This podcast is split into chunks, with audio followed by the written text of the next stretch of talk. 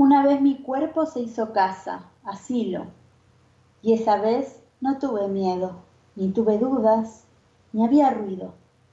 La ambivalencia de ser techo y piso, raíz y copa, ave y nido, y de proteger antes de dejar libre la vida que alguna vez habitó mi propia carne. Sin